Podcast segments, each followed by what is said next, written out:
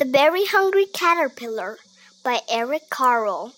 Read by Max.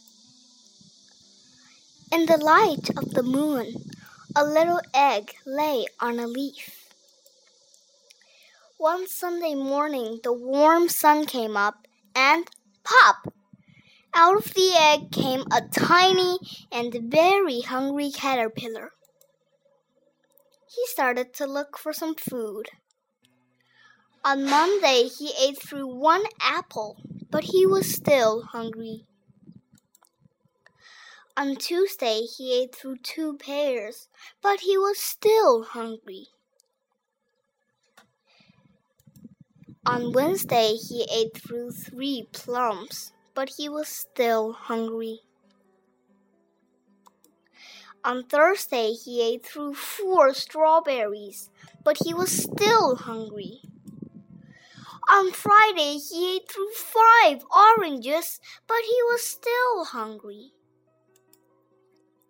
On Saturday, he ate through one piece of chocolate cake, one ice cream cone, one pickle, one slice of Swiss cheese, one slice of salami, one lollipop, one piece of cherry pie, one sausage, one cupcake, and one slice of watermelon.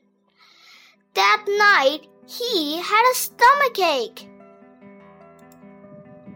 The next day was Sunday again. The caterpillar ate through one nice green leaf, and after that, he felt much better.